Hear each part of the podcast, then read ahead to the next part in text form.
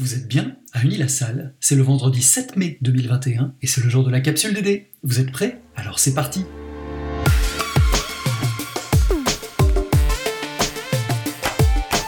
La capsule DD Podcast de la direction du développement durable d'Uni-la-Salle. Au menu cette semaine, l'actu du moment, le sommet sur le climat, les États-Unis contre-attaquent l'écho d'Uni-la-Salle, Unifor Handicap et la formation des référents handicap dans les associations. Le livre du mois, Les falsificateurs d'Antoine Bello. Et enfin, l'agenda de la semaine prochaine.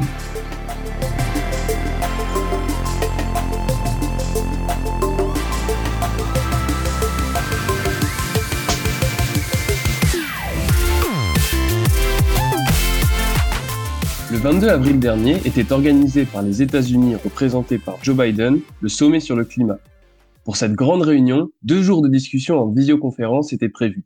Une multitude d'acteurs ont pris part aux discussions, une quarantaine de dirigeants mondiaux étaient présents dont le chinois Xi Jinping, le russe Vladimir Poutine, Emmanuel Macron, mais aussi le pape François. L'objectif était notamment de tourner la page de l'ère climato-sceptique des années Trump et de préparer la COP26, conférence des Nations Unies sur le climat, qui doit se tenir du 1er au 12 novembre à Glasgow, en Écosse. Mais alors, quel était l'objectif de cette réunion? Eh bien, ce sommet avait pour objectif de faire pression sur les principaux pollueurs mondiaux afin qu'ils relèvent leurs ambitions dans la lutte contre le réchauffement climatique. Il a aussi pour but de pousser les 196 pays signataires de l'accord de Paris à prendre des engagements plus marqués pour réduire leurs émissions de gaz à effet de serre.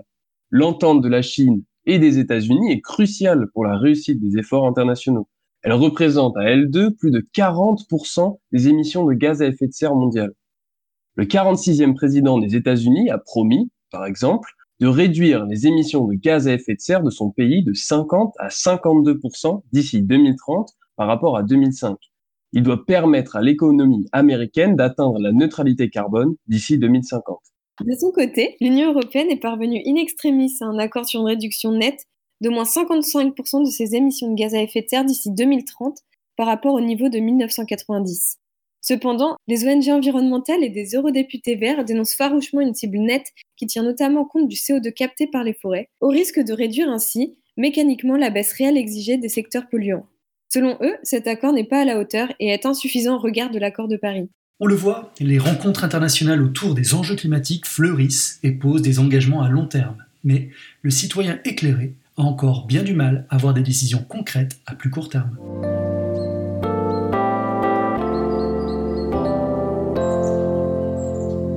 Aujourd'hui, nous sommes avec Henri, Margot et Guyane qui vont nous présenter la thématique du handicap au sein d'Unilassal. Bonjour à vous tous. Est-ce que vous pouvez vous présenter et présenter votre rôle? Bonjour. Alors, moi, je m'appelle Margot. Je suis euh, présidente d'Uniform Handicap. C'est une association qui a trois missions. La première, c'est la sensibilisation au, au sujet du handicap. Donc, par exemple, en organisant des événements ou en communiquant autour du handicap.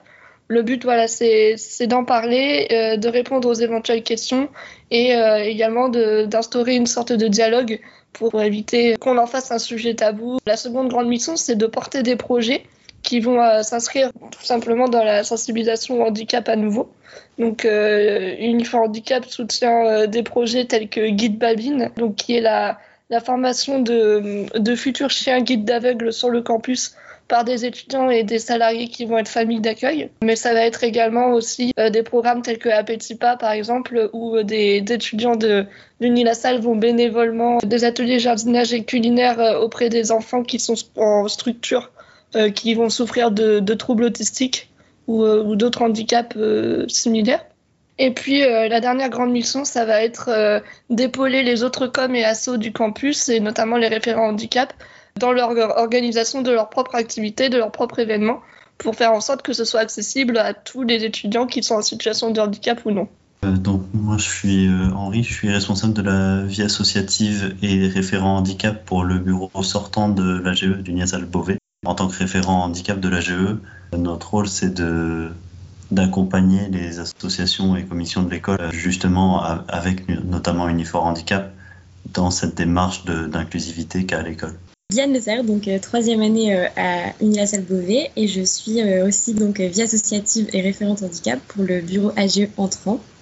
Et pour compléter un peu les paroles d'Henri, on, on est aussi là pour accompagner notre bureau dans les missions d'inclusivité au sein des organisations internes, des réunions et des événements du bureau. Et ce mardi a eu lieu une formation des référents handicap qui sont présents dans les différentes associations du Nil-la-Salle qui est intervenu dans cette formation et quel était son objectif? L'intervenante principale de la formation, c'était Madame Renard, qui est responsable de partenariat et développement d'un organisme extérieur à l'école qui s'appelle UniRH Transition. C'est un organisme de conseil et de communication autour du handicap, donc qui vise à sensibiliser les gens au sujet du handicap, notamment dans le monde professionnel et dans l'enseignement supérieur. Cette formation avait pour objectif de présenter euh, les différents types de handicap et euh, de ainsi euh, nous permettre de prendre conscience de la manière dont ils restreignent la participation à la vie en société. Et ensuite, nous avons pu faire un, parallèle avec notre vie de campus et notre activité associative très riche. Et nous avons ensemble réfléchi à comment organiser des événements inclusifs et comment les communiquer. Pourquoi cette thématique du handicap au sein d'Unilassal Unilassal? A depuis longtemps une, un engagement important sur le, sujet de l'inclusivité notamment à travers le handicap. Euh, d'ailleurs, cette année, Unilassal fête les 10 ans de sa mission handicap. C'est une école qui veille à intégrer au mieux tous les étudiants, y compris ceux qui ont différentes formes de handicap. Le fait d'intégrer ce sujet à la vie associative aussi via des référents handicap qui peuvent s'assurer que la vie associative soit accessible à tous s'inscrit dans cette même démarche de l'école. Merci beaucoup.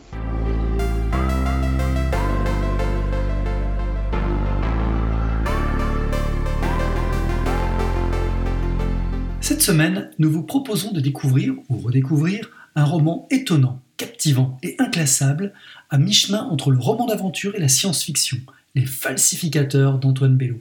C'est l'histoire d'un jeune diplômé islandais qui pense être embauché dans un cabinet d'études environnementales. En réalité, il se retrouve au cœur d'une organisation secrète internationale, le consortium de falsification du réel. Les missions de cette étrange entreprise Réécrire l'histoire, falsifier les archives. La chaîne Laika n'aurait jamais existé, Christophe Colomb n'a pas découvert l'Amérique. On suit alors le jeune Sleeve qui aimerait comprendre pourquoi et pour qui il travaille, qui a donc intérêt à falsifier le réel. Un livre écrit il y a plus de dix ans et qui à l'heure des fake news a une résonance particulière. Comment une nouvelle peut changer le cours de l'histoire, d'un pays, d'un destin? Une manière de s'interroger sur l'importance de s'informer, de diversifier ses sources et de comprendre les différents points de vue. Et puis plus largement, à la manière d'un polar, le livre est haletant et difficile à lâcher pour qui veut tenter de comprendre pourquoi ce consortium, le CFR, existe. D'ailleurs, les falsificateurs ont une suite, les éclaireurs, puis les producteurs.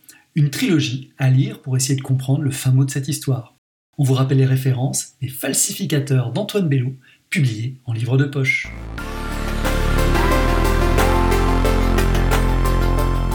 Et l'agenda de la semaine prochaine? Du 8 au 23 mai, c'est la quinzaine du commerce équitable, une thématique qui nous tient particulièrement à cœur à Unilassal, puisque nous sommes engagés en faveur de modes de consommation responsables. En décembre dernier, nous avions d'ailleurs obtenu le label École de commerce équitable. Nos associations étudiantes se mettent en mouvement et proposeront des actions sur les réseaux sociaux tout au long de cette quinzaine. À noter également que les salariés et les étudiants du campus de Rennes ont désormais la chance de déguster un café bio et équitable grâce à de nouvelles machines à café fraîchement installées. Mardi 11 mai, vous pourrez suivre un webinaire co-organisé par Agrenium, Vetagrowth Plus et l'Université Clermont-Auvergne. Son titre Pourquoi les dérèglements climatiques et le basculement dans l'Anthropocène imposent de refonder notre agriculture. L'objectif sera de présenter un cadre d'analyse inédit afin de revisiter les termes du contrat social qui relie l'agriculture à la société dans le contexte des dérèglements climatiques. Dans le cadre de la deuxième édition de Pint of Science à Rouen, Unilassal formera un binôme avec les Sigélec pour répondre à la question L'alimentation du futur viendra-t-elle de nos villes intelligentes? La conférence abordera les thèmes de la Smart City idéale, de l'agriculture de précision et fera un focus sur l'agriculture urbaine connectée conférence durant laquelle interviendra notre collègue Christophe Chameau, chargé de projets scientifiques sur le campus de Rouen. Diffusion mardi 18 mai sur la chaîne YouTube de Pint of Science, dont le lien est à retrouver bien sûr sur le site de la capsule. Et le mercredi 12 mai à 15h, vous avez rendez-vous avec une conférence du Smithsonian, célèbre musée de Washington DC, qui nous convie à une conférence au titre Alléchant Action, comment musées et enseignants peuvent ensemble accompagner la jeunesse dans son engagement pour l'environnement dans le cadre du cycle de rencontres franco-américaines sur la justice sociale et climatique organisé par l'ambassade des États-Unis d'Amérique, il s'adresse aux professionnels des musées, aux enseignants et aux leaders associatifs qui accompagnent les publics jeunes dans une réflexion sur les enjeux mondiaux. Tous les liens et les renseignements sont sur le site de la capsule DD.